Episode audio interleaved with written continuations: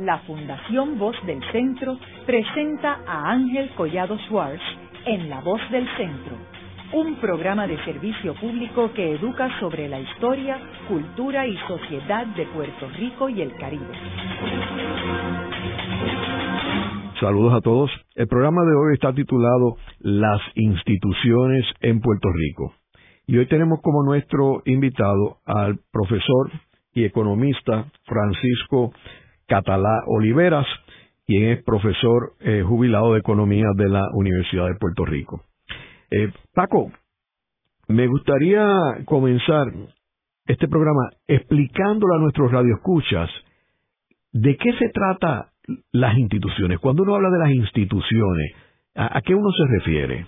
Bueno, quizás la definición más sencilla de lo que es una institución es una especie de eh, regla de conducta. Usos, costumbres, hay instituciones, hay normas informales que pautan nuestra conducta, la interacción entre los seres humanos, y hay normas formales como son las leyes. Así que, eh, de manera más formal, es el andamiaje normativo donde se montan las organizaciones sociales. Esas organizaciones sociales, que a su vez también le llamamos instituciones, pueden ser gubernamentales como una agencia eh, convencional, el Departamento de Educación, el Departamento de Salud. ¿Cuáles son las reglas que las rigen? Pueden ser privadas como empresas, eh, corporaciones, empresas individuales, sindicatos, partidos políticos, organizaciones comunales, centros culturales, eh, universidades, familias. Es decir, es lo que hace posible la interacción social entre los seres humanos y entre distintas organizaciones que componen a una sociedad. ¿Y por qué son importantes? Son importantísimas porque si las instituciones desaparecen o se debilitan, asimismo desaparece o se debilita la sociedad. No hay nada más peligroso para una sociedad que el vacío institucional es como si a un cuerpo humano le faltara el sistema circulatorio. Colapsa. Una sociedad sin instituciones deja de existir, no es sociedad. Eh, las crisis sociales muchas veces son crisis institucionales, debilidad en unas instituciones, falta de claridad en unas instituciones, que hay un proceso de cambio porque las instituciones también cambian, pero ese proceso de cambio puede estar torcido, hay instituciones malas, es decir, hay instituciones criminales y hay instituciones buenas. Y ese balance hay que tener cuidado con él. Si el balance se inclina hacia la proliferación de malas instituciones, pues vamos por mal camino. Hay que cambiar ese rumbo. Y es algo, eh, a veces en la economía se nos olvida que existe una escuela de pensamiento que se llama institucionalista, que ya tiene siglos y que son economistas que se dedican precisamente a estudiar el impacto de las instituciones en el fenómeno económico, también en el fenómeno político. Eh, esa escuela tiene una larga tradición en, todos los continentes, eh, en Europa, en Estados Unidos y inclusive en América Latina. En América Latina fue muy influyente en la llamada CEPAL, la Comisión Económica para América Latina, cuando la empezó a dirigir para allá para la década del 40, eh, Saúl Previs. Eh, la CEPAL es un organismo de investigación económica adscrito a la Organización de las Naciones Unidas.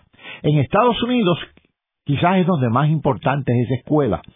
Fue muy, muy influyente, yo diría que dominante, era mainstream, para decirlo como se diría en Castilla la Vieja, en las décadas del 20 y del 30 y fue clave en la, forja, en la formación de los programas del nuevo trato bajo la presidencia de Franklin Delano Roosevelt. Fue bien importante. Y como dato curioso, uno de los eh, prominentes miembros de esa, de esa escuela de pensamiento económico fue Rexford Togwell, que fue el último norteamericano que fue gobernador de, de Puerto Rico, nombrado por Roosevelt. Esa escuela, luego de la, de la Segunda Guerra, en la posguerra, para la década del 50 y del 60, pierde influencia. Ahora ha ganado alguna pero todavía es marginal, ha ganado alguna en el sentido de que los economistas convencionales, los llamados economistas neoclásicos, están tomando en consideración la dinámica institucional en sus análisis. Cuando los españoles eh, controlan Puerto Rico durante 400 años. ¿Qué instituciones tú dirías que fueron las más importantes que ellos establecieron aquí en Puerto Rico? Bueno, inicialmente eh, eran instituciones eminentemente militares. Eh, o religiosas. O religiosas. Eran las dos instituciones dominantes.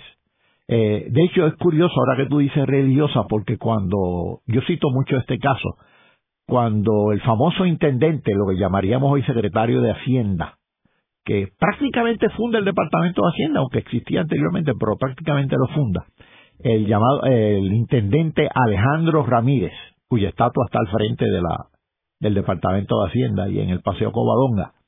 Eh, cuando él llega, eh, habían suspendido definitivamente el situado mexicano por las quejas de independencia en México, lo suspenden en el 1809. No había 200.000 habitantes en Puerto Rico, esto era un puesto militar.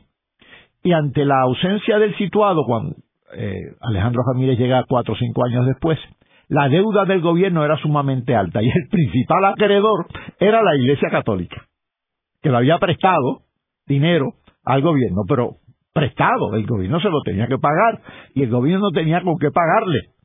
Y este gobierno, digo, el gobierno de entonces tenía mucha legislación tributaria, pero era una legislación nominal porque no era efectiva, no estaba recaudando. ¿De qué vale tener muchas leyes tributarias si no sirven, si no se pueden ejecutar? Lo que hizo eh, Alejandro Jamírez fue simplificar todo ese ordenamiento tributario, que son normas, son instituciones, eh, tornarlo más sencillo, más efectivo y promover la agricultura, la industria, el comercio, eh, ante la ausencia del situado. Eso tomó años, ¿no? Eh, Alejandro Jamírez y su equipo, porque era un equipo, lo inicia. Lo, está, en la Real, está la Real Cédula de Gracias y aumentó notablemente el comercio de Puerto Rico con eh, otros países, incluyendo, por cierto, Estados Unidos, Cuba, naturalmente España. Eh, se diversificó bastante la economía de Puerto Rico a lo largo del siglo XIX. No es que fuéramos un país rico, ni, ni, mucho menos, pero era un país productivo, que estaba activo y que durante ese periodo se forjó la identidad puertorriqueña. Eh, ya te digo que a principios del siglo XIX no llegábamos a 200.000 habitantes. Cuando termina el siglo XIX somos un millón de habitantes, pero más importante que eso, es un millón de habitantes con identidad nacional. Cuando los norteamericanos invaden en 1898, no encuentran un país rico, pero encontraron, encontraron a un país productivo con identidad.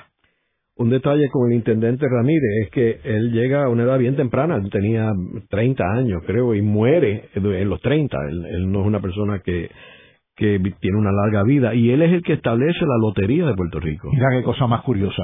Hay, hay muchos detalles, a este, el historiador oficial de Puerto Rico, este, González Vale, lo ha biografiado a, a Alejandro Ramírez y un detalle que él me dio es que Alejandro Ramírez era un niño vagabundo en Madrid con la grandísima suerte que lo rescata un señor acomodado que tenía una gran biblioteca.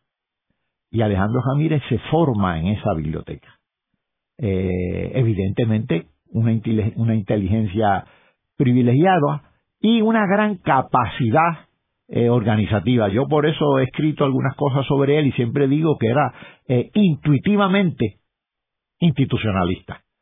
Togwell, que es otro gran creador de instituciones, era formalmente institucionalista porque se formó como tal en la universidad. Eh, Alejandro Jamírez era intuitivo, pero que un institucionalista realmente eh, fuera de lo común. Ahora, Paco, también había otras instituciones en este periodo de los españoles, particularmente el último siglo, eh, que se establecen en Puerto Rico, como por ejemplo eh, la Cámara de Comercio Española, el Ateneo puertorriqueño, el Colegio de Abogados, que son instituciones que se fundan antes que llegaran los estadounidenses a Puerto Rico. Eso es así, fíjate tú que es la fundación de esas instituciones refleja la formación de la identidad nacional a lo largo del siglo XIX. una vez se va forjando esa identidad, van naciendo, es, buena fragua esa identidad para que nazcan instituciones con esos intereses culturales como el Ateneo, con intereses culturales y profesionales como el Colegio de Abogados y con intereses económicos. También se va desarrollando la prensa, eh, el diario económico, eh, se va cuajando toda una urdimbre cultural que, que, hemos heredado nosotros. No estamos a veces plenamente conscientes de ello, pero somos herederos de esa de ese siglo. ¿Y qué sucede cuando llegan, cuando Estados Unidos invade a Puerto Rico en 1898 con estas instituciones y qué instituciones nuevas trajeron los americanos? Bueno, hay algo que sucede de, de inmediato y es que eh, entre la invasión y, el huracán San Sirijaco, ya que tenemos cerca la experiencia del huracán María, la industria del café colapsa. Eh, claro, esa, esa industria del café estaba orientada eminentemente al, al mercado norteamericano, eh, perdón, este, europeo. Lo que estaba más orientado al mercado norteamericano es la caña, y es la caña precisamente la que florece a principios del siglo XIX, y Puerto Rico se convierte, eh, sus valles, eh, su geografía se altera de arranque, se convierte en una gran plantación de caña. La economía de la plantación, que es una institución no muy simpática para mí, pero es, una, una, una red de instituciones, florece a principios del siglo XIX hasta el extremo de que llegue el momento en que el 70% de las exportaciones de Puerto Rico son eh, está constituida por caña de azúcar. Eh, sí, eh, yo diría que también los norteamericanos le empiezan a dar mucha importancia en esas primeras décadas a, la educación. Y hay que reconocer que en el campo educativo empiezan a, darse unos pasos, la educación pública, quiero significar, eh, positivos. Eh, y claro, todo el andamiaje legal, que son instituciones, nos cae encima. Queda el sustrato del derecho eh, heredado de los españoles, del derecho romano, eh, que son instituciones también. Eh, recuerda que dije al principio que el, andamiaje institucional se compone tanto de usos y costumbres, que son normas informales, como de leyes, que son normas formales. Y todas esas normas formales cambian dramáticamente en Puerto Rico luego de la invasión norteamericana. Se echan a un lado unas unas normas españolas y ocupan el espacio las normas norteamericanas, incluyendo, claro está, la eh, siempre citada Corte Federal. También, eh, Paco, la militarización eh, eh, es un factor importante y las instituciones que ellos crean, no solamente la Marina de Guerra y el Ejército con sus bases, sino que se empiezan a crear instituciones como los niños escuchas, eh, los este eh, los cadetes de la policía, o sea, se empiezan a crear organizaciones civiles o juveniles, pero que tenían un fin militar, de crear todo este concepto mm, del militarismo en los jóvenes puertorriqueños. Ciertamente son organizaciones paramilitares. Es curioso, eh, siempre hablamos en economía de ventajas comparativas de los recursos que se tienen y no se tienen. Y en Puerto Rico siempre ha existido una ventaja natural, que es nuestra ubicación geográfica. Quedamos justo en, eh, ubicados en una zona de, muy importante en términos de transportación marítima. El llamado pasaje de la Mona, que culmina en el istmo de Panamá. Eso era importante de tiempos de España, esa ruta. Claro, no existía el canal, pero por el istmo de Panamá había mucho comercio entre el Pacífico y el Atlántico. Y nosotros éramos importantes. No era por casualidad que esto era un puesto militar de los españoles. Y luego nos convertimos en un puesto militar de los norteamericanos, sobre todo luego de la construcción del Canal de Panamá a principios del siglo XX. Y continuamos así por muchos años como puesto militar eh, vigilante del Caribe, de Centroamérica, del Canal de Panamá. Eh, así que la, el peso militar estuvo presente de una manera u otra siempre, eh, como está presente muy presente en las primeras reformas que se hacen en la década del 40. Eso lo has destacado tú en tus libros, lo ha destacado nuestro amigo Jorge Rodríguez Beruf. Eh, ese contexto que provee la Segunda Guerra Mundial en las reformas de la, en el inicio de las reformas de la década del 40, contexto que no podemos pasar por alto. También yo creo que las iglesias, cuando ellos empiezan a establecer las iglesias metodistas, presbiterianas, alrededor de todo Puerto Rico. Entonces traen a, Nicodoma, que, que, el arquitecto que empieza a diseñar algunas de estas iglesias, que después bajo, bajo Togwell eh, entra el arquitecto Plum. Eh, y entonces vemos también eh, las universidades, donde Puerto Rico era uno de los pocos bastiones españoles eh, donde no había universidades, que la tenía Cuba, la tenía Santo Domingo, la tenía eh, otras otras colonias este, españolas. Sin embargo, Puerto Rico era un bastión militar y ahí que los americanos establecen la Universidad de Puerto Rico. Y después vienen otros otros americanos reverendos que establecen lo que se conoce hoy como la Universidad Interamericana de San Germán. Tú has dicho algo muy importante. Eh, los edificios hablan. La, la historia de la arquitectura en Puerto Rico es muy importante. Yo no soy, ese no es mi campo de especialidad, naturalmente, pero tú miras el morro y ves historia. Tú miras las escuelas que se hicieron a principios de siglo, en el siglo XX, y te hablan de historia. Tú miras la, la época del Aldeco en Puerto Rico, te habla esos edificios hablan y son una especie de registro de distintas épocas que reflejan distintas circunstancias políticas y económicas del país. Eh, así que todo es un complejo que se va configurando poco a poco. ¿Y qué guía a todo ese complejo? El marco institucional. Los hospitales también, ves el auxilio mutuo establecido por los españoles, pero ves el presbiteriano en el condado establecido por los americanos con una arquitectura distinta. Totalmente distinta. Yo siempre que voy al auxilio mutuo, que es un hospital que yo frecuento, estoy vivo cerca de él, siempre me detengo un rato en la fuente frente al edificio más viejo y me casi me maravillo porque es un registro histórico también.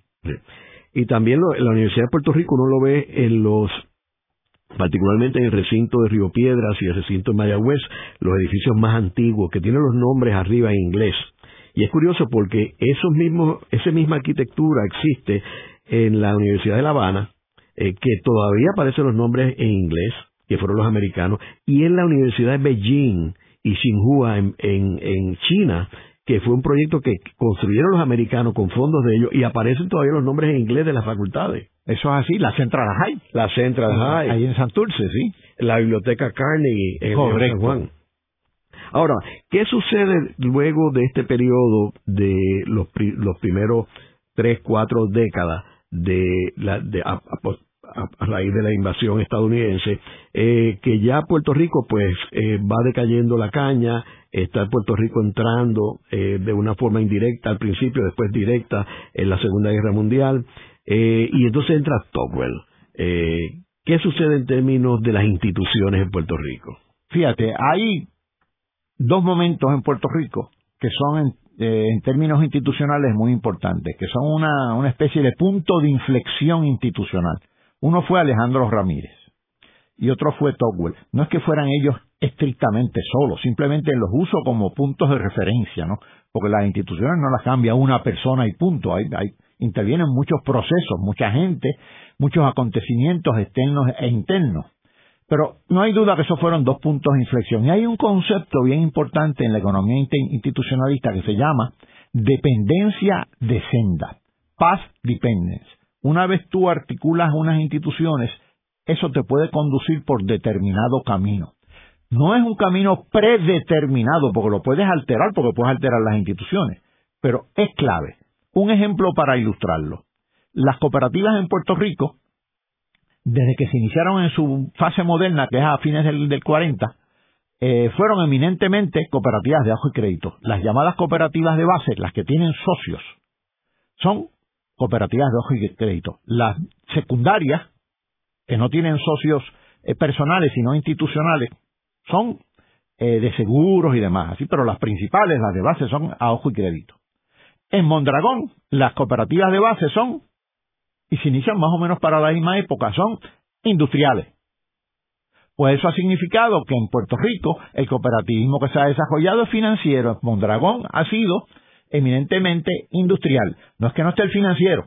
Allá el financiero es de segundo grado. Las dueñas de ese sector financiero son las cooperativas de base, que son industrias. Acá el sector financiero no es secundario, es de base. Y eso ha, creado dos trayectos distintos. ¿Por qué? Porque las instituciones que se forjaron inicialmente eran distintas. Por lo tanto, el camino fue distinto. la dependencia de senda fue distinta. Explícale a los radioescuchas las cooperativas de Mondragón.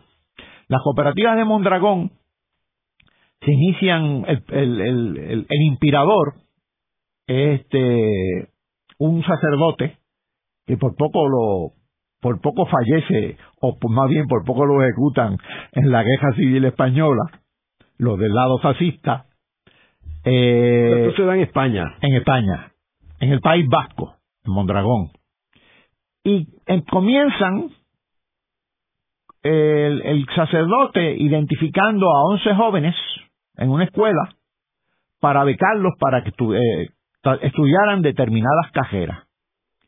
Cuatro de esos, de esos once jóvenes regresan y junto al, al cura fundan una cooperativa que creo que era de fabricar estufas, estufas de gas. Eh, para esa época la legislación española solamente admitía cooperativas agrícolas. Pues al cura se le ocurrió a la cooperativa de, de para producir estufas, llamarla Cooperativa Agrícola de Producción de Estufas. Entonces, así eh, la ley se lo permitió, era una especie de, de gran imaginación. Poco a poco esas cooperativas se desarrollaron, los socios de esas cooperativas son los trabajadores de esas cooperativas, eh, que eligen a la gerencia no es que estén en asamblea constante, eligen una gerencia y esa gerencia eh, dirige a esas cooperativas. Esos socios trabajadores tienen un sueldo asignado, si la cooperativa eh, genera excedentes, pues parte de los excedentes son reservas, parte de los excedentes son para reinversión y parte del excedente es para bonificación de los trabajadores en adición al sueldo regular. Esas cooperativas han sido muy competitivas, han tenido sus alzas y bajas como todo en el mundo, han sido muy competitivas hasta el día de hoy. Eh, son exportadoras de bienes industriales, no son cooperativas artesanales, producen eh, piezas para la industria aeroespacial, por ejemplo. Son empresas muy sofisticadas, tienen su propio sistema de seguridad social, de pensiones tienen su propio sistema, eh, crearon un gran banco que se llama Caja Laboral Popular con cerca de 150 o 200 sucursales, que le sirven en, primer lugar a las cooperativas como fuente de financiamiento, pero que tienen, reciben ahorros de todo el mundo, le sirven a la población en general. Son grandes exportadoras, tienen sucursales en Estados Unidos y en China, para darte eh, el ejemplo de los dos países económicamente más importantes de este, en este momento. Así que han tenido un gran éxito. Eh, el caso del cooperativismo puertorriqueño pues es distinto porque el caso del cooperativismo puertorriqueño ya te dije que empezó con cooperativas comunales de base. No es un cooperativismo integrado como es el de Mondragón, que es una especie de gran corporación. en, en el caso del cooperativismo puertorriqueño, aunque ha habido muchos esfuerzos integradores, realmente no hay esa coordinación, esa coherencia que tiene el sistema de Mondragón. Y se ha dedicado básicamente a tener socios que lo son en calidad más de clientes que de, que de, empleados. Eh, yo soy socio de una cooperativa de ojo y crédito, pero yo nunca he trabajado en una cooperativa de ojo y crédito. Simplemente deposito ahí. Ah, así que eh, es un concepto muy distinto. Y como eh, sector económico ha sido un sector económico importante, yo creo que un gran, con un gran potencial, pero todavía marginal en Puerto Rico. También tenemos, tú hablabas ahorita del financiero y tenemos la banca, o sea, en Puerto Rico, antes de los americanos llegar aquí en 98, habían bancos canadienses como el Royal Bank, el Scotia Bank, ya los dos, uno desapareció y el otro está desapareciendo ahora en estos días. Eh, los bancos, el Banco Popular es el único que queda antes de llegar los, estadounidenses aquí. El resto eh, son bancos que llegaron aquí y a los que llegaron como el First Bank, etcétera, se fueron también. O sea que también en términos financieros ha habido cambios. Ha habido cambios. Aún el Banco Popular, que afectivamente sigue siendo un banco puertorriqueño, en términos de acciones, el grueso de los accionistas eh, no son residentes de Puerto Rico. Haremos una breve pausa, pero antes los invitamos a adquirir el libro Voces de la Cultura, con 25 entrevistas transmitidas en La Voz del Centro. Procúrelo en su librería favorita o en nuestro portal.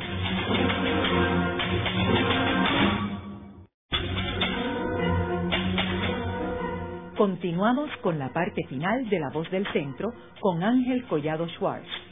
Pueden enviarnos sus comentarios a través de nuestro portal www.vozdelcentro.org. Continuamos con el programa de hoy titulado Las instituciones en Puerto Rico. Hoy con nuestro invitado, el doctor Francisco Catalá Oliveras, profesor jubilado de Economía de la Universidad de Puerto Rico. En el segmento anterior estuvimos hablando cómo las, instituciones son críticas en el desarrollo de una sociedad o un país y vemos cómo Puerto Rico tiene instituciones desde los tiempos de los españoles eh, hasta el presente. Vemos cómo eh, evolucionaron de una forma distinta a la llegada de los Estados Unidos en 1898 y vemos cómo eh, Tocqueville eh, tiene, jugó un papel protagónico en términos de las nuevas instituciones en el siglo XX, eh, algo que había eh, eh, participado o había gestionado Alejandro Ramírez, el intendente Alejandro Ramírez durante el periodo de los españoles. ahora, nos quedamos hablando de Togwell y las instituciones que él estableció en Puerto Rico en la década del 40. Sí, te había dicho que los dos puntos de inflexión fueron en la época de España Alejandro Jamírez y en la época norteamericana pues la gobernación de Togwell. Claro, en esa gobernación intervienen otros elementos. Está eh, el inicio de un partido reformista en la Asamblea Legislativa que es el Partido Popular, que ciertamente en el 40 eh, estaba en su momento reformista. El contexto que provee la Segunda Guerra Mundial no únicamente con gastos militares, sino con una especie de aislamiento que provoca esa abeja que, le, que, protege paradójicamente al mercado de Puerto Rico. Y los programas del nuevo trato de la administración de Franklin Delano Roosevelt y el hecho de que tanto Togwell como el presidente del Partido Popular estaban muy integrados a esa administración de eh, el presidente Roosevelt. Togwell llega aquí no por improvisación, es el contexto de la Segunda Guerra, eh, necesitaban un buen administrador, y Togwell había dirigido la Comisión de Planificación de la Ciudad de Nueva York, bajo la alcaldía de Fiorello La Guardia. Así que tenía mucha experiencia de planificación y había estudiado en detalle las corporaciones públicas de los países escandinavos, y eso me parece muy interesante porque tenía ya experiencia en el rol que juegan la, o que pueden jugar las corporaciones públicas en el aparato público. Eh, y el Partido Popular, como dije, estaba en su momento reformista. Aquí, en los primeros años de la década del 40, eh, se establece un andamiaje normativo, un andamiaje institucional en el gobierno realmente fuera de lo común. En un año se fundó la Junta de Planificación, se estableció la Junta de Planificación la Compañía de Fomento Industrial, el Banco Gubernamental de Fomento y el negociado de estadística. Todo eso en un año, en el 42. Amén de la Autoridad de Energía Eléctrica que empieza, que consolida el, sistema eh, de energía eléctrica que entonces estaba fraccionado porque era privado en distintas compañías. Lo consolida y como subsidiaria de la Autoridad de Energía Eléctrica estaba eh, la de acueductos, por eso se le llamaba la Autoridad de Energía Eléctrica Fuentes Fluviales también. Claro, luego, a fines del quinquenio, del primer quinquenio de la década del 40, eh, se independiza la Autoridad de acueductos y alcantarillados. A eso se suma la autoridad de los puertos y se van sumando un andamiaje corporativo que monta la infraestructura que sirve de base no únicamente para los servicios a la ciudadanía, sino para los servicios a la empresa privada que se va a incentivar a partir sobre todo del 47, porque durante la Segunda Guerra era bastante difícil incentivar a la empresa privada, porque había, había unos cuantos submarinos por ahí por el Caribe, ¿no? Eh, y entonces se crea la compañía de fomento industrial que era no únicamente promotora de inversión directa externa, sino incubadora. A veces se dice que era incubadora de empresas públicas. No, era incubadora en empresas públicas, de empresas privadas y de cooperativas. Así lo dice la ley. Que tuviera inicialmente eh, prioridad la, las entidades públicas se entiende en el contexto de la guerra. Eh, y ahí es que se crea la, la fábrica, bueno, se crea, ¿no? Se hereda la fábrica de cemento, que ya la había creado la, la PRA eh, la fábrica de botellas, sobre todo orientada para darle servicio a las empresas eh, de ron, eh, cerámica y una fábrica de zapatos, los zapatos Belma. Siempre se dice que Muñoz Marín calzó al pueblo de Puerto Rico y bueno, realmente fueron los zapatos Belma. eh, y esos, esa, esa empresa de zapatos es interesante porque estaba orientada a la exportación también y Belma se convirtió en una marca que tenía posibilidades de éxito. Se privatizó muy mal porque se le vendió a una empresa, creo que se llamaba Joyce Corporation, que nunca le pagó al gobierno y luego se liquidó y desapareció. Fue una mala privatización en el caso de los zapatos. De todas maneras, ahí es que se, inicia todo ese andamiaje eh, infraestructural que va a servir de eh, zapata para que se establezca sobre ella las empresas que luego va a promover eh, Operación Manos a la Obra, es decir, fomento. Ahora, lo que estamos hablando es que todas estas instituciones fueron fundamentales para el desarrollo de Puerto Rico y la modernización de Puerto Rico.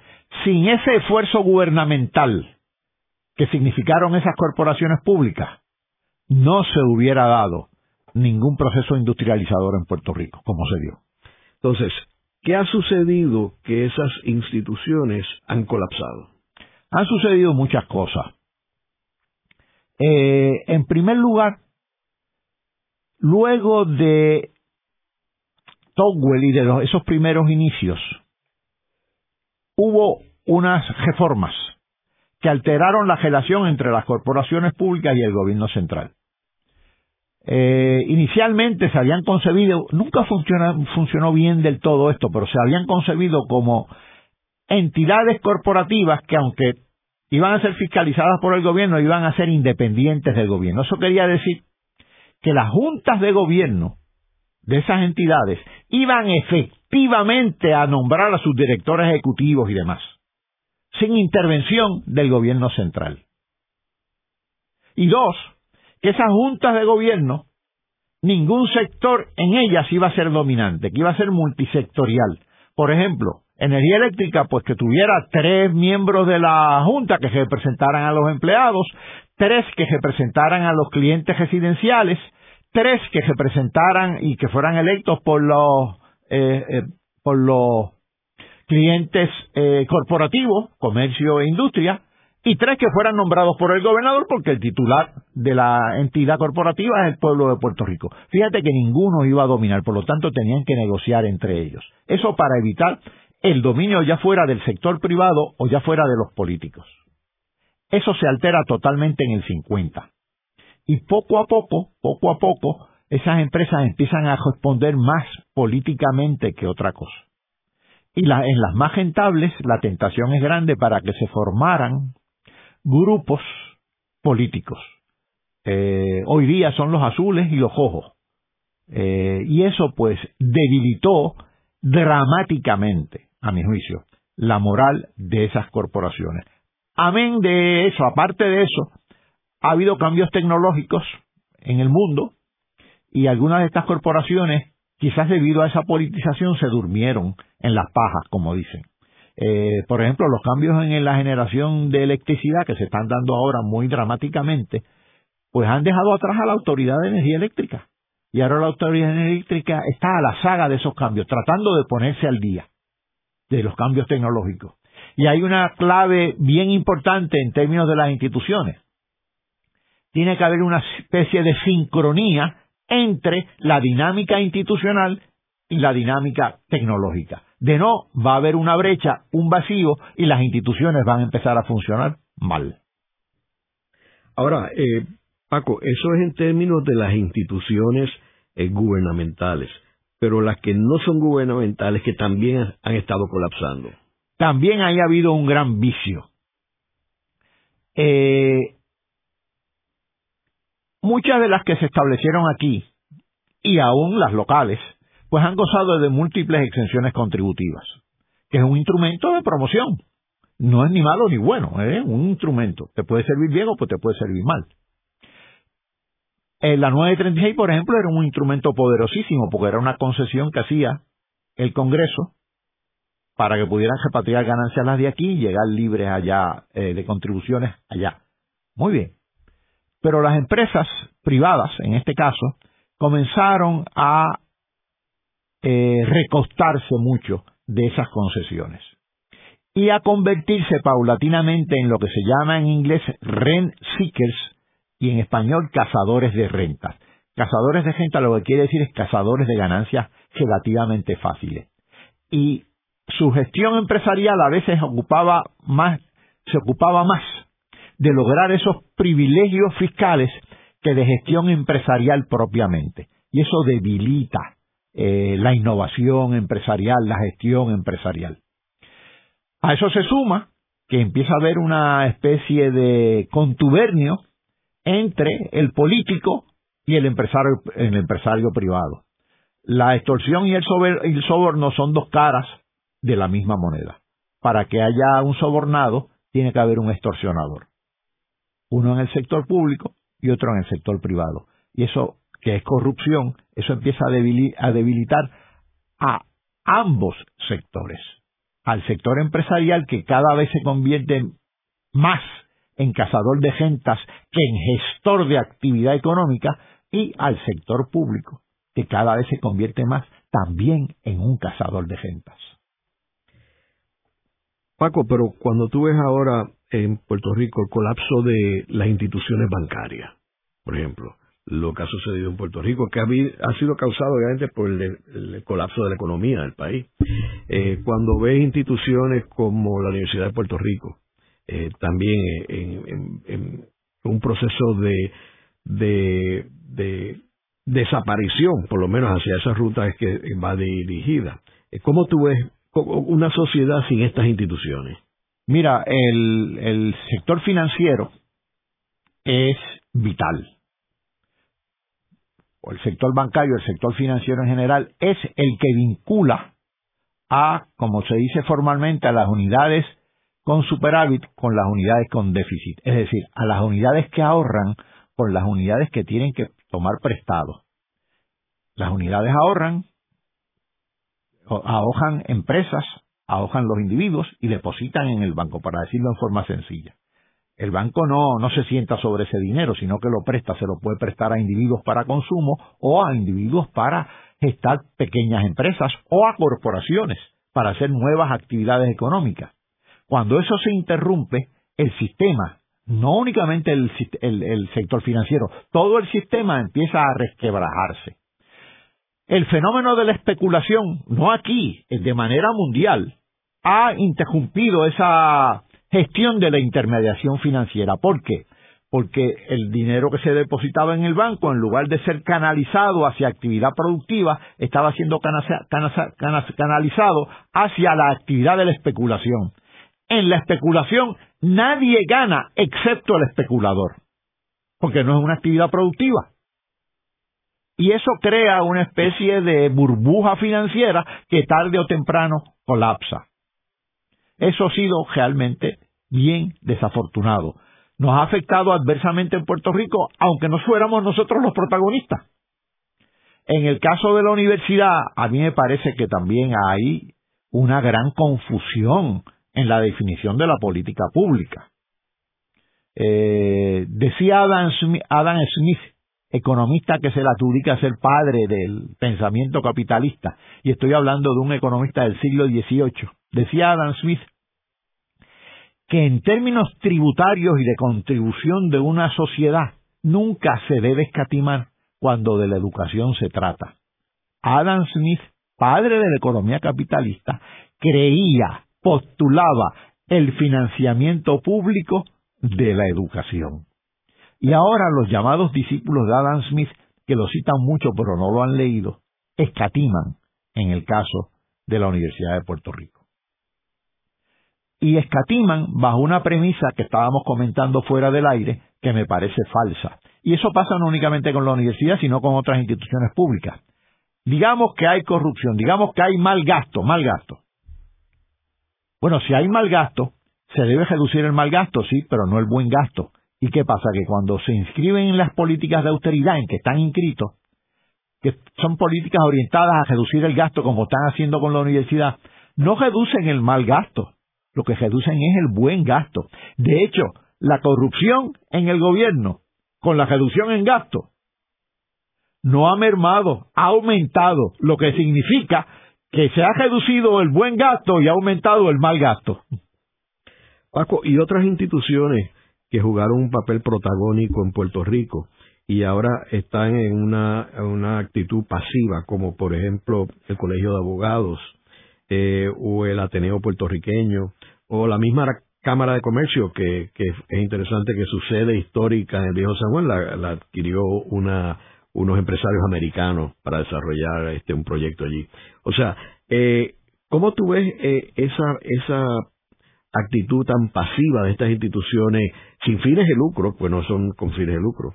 Yo creo que han cometido un grave error, eh, tanto la, sobre todo las instituciones como la Cámara de Comercio, como la Asociación de Industriales, y es que ellos debieron haber sido protagonistas en acusar la cacería de gente, de sus propios socios, decir, no, eso no se hace.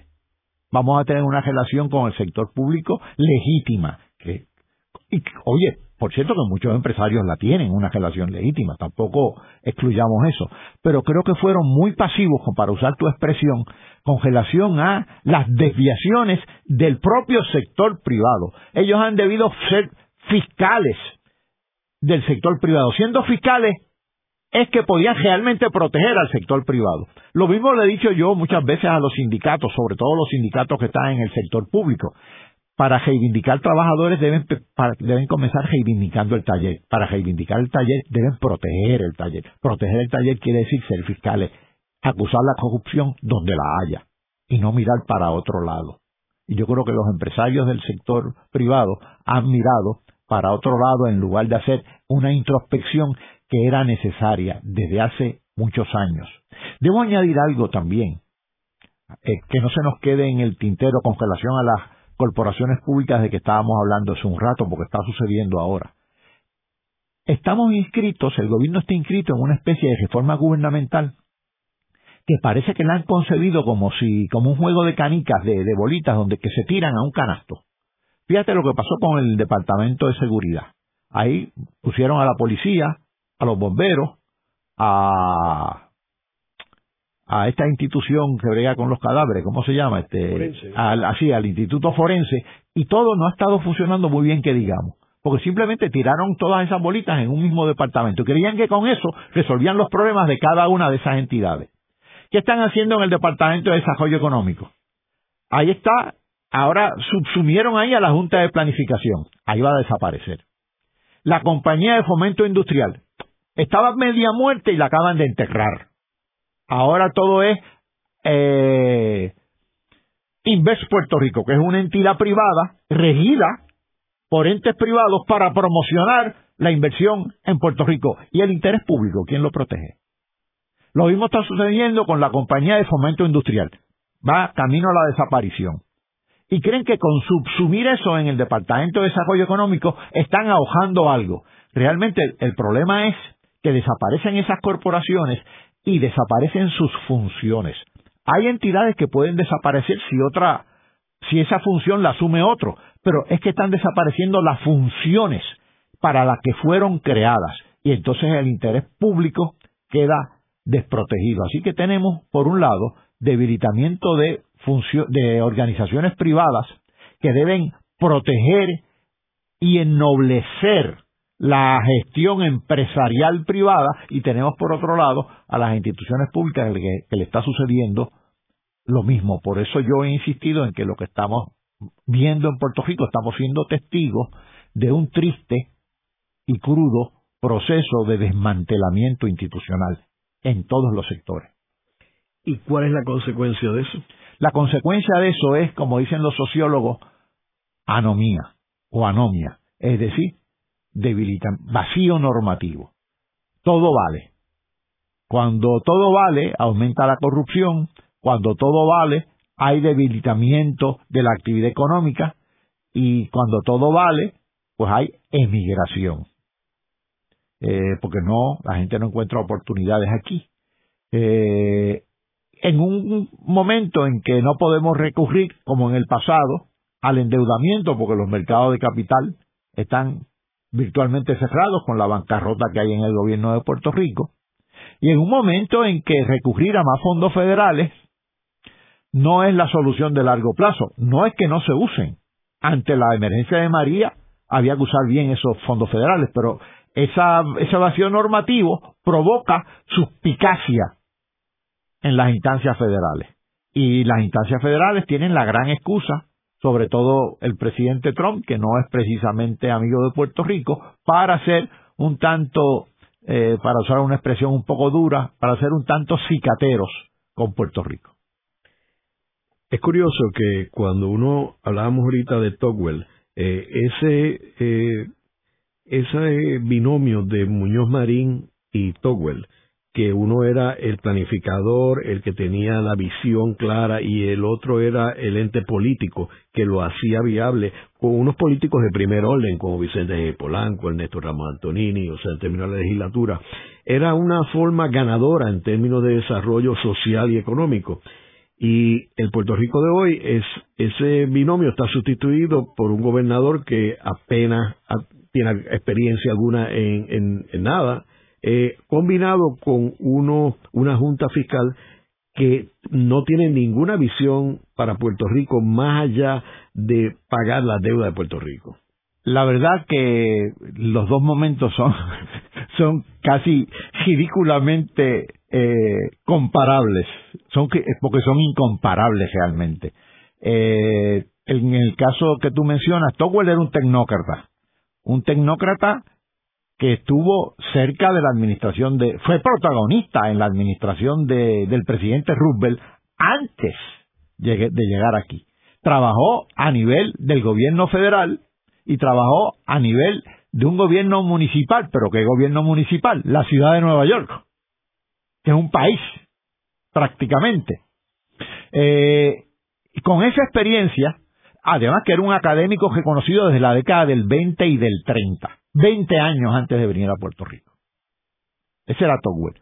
Muñoz, que había sido legislador por el Partido Popular, desde, perdón, por el Partido Liberal desde el 1933, que también tuvo grandes vínculos con la administración de Roosevelt, y que va a estar acompañado de un tecnócrata de la talla de, de Togwell, esa combinación, y que le hizo caso había discusiones entre ellos, pero no hay duda que hubo una gran comunicación tanto de Muñoz hacia Togwell como de Togwell hacia Muñoz.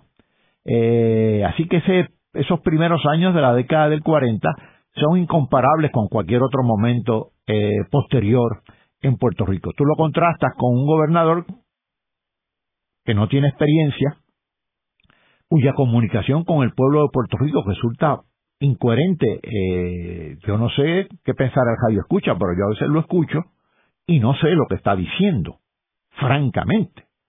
Y con un equipo que es igual de inexperto que él. Togwell y Muñoz tuvieron la buena... Acompañados por la Junta Fiscal. Sí, aquellos tuvieron el buen ojo de escoger unos técnicos gubernamentales que formaron. Extraordinarios.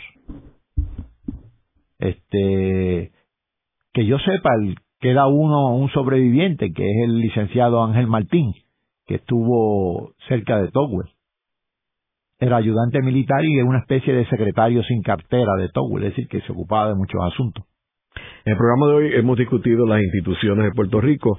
Vemos como cualquier sociedad se tiene que nutrir de las instituciones. Una sociedad no puede progresar, no puede desarrollarse eh, sin instituciones sólidas y se desarrollará eh, exitosamente en la medida que estas instituciones sean exitosas ya sea un país, un, este, un gobierno, ya sea este, una, organización.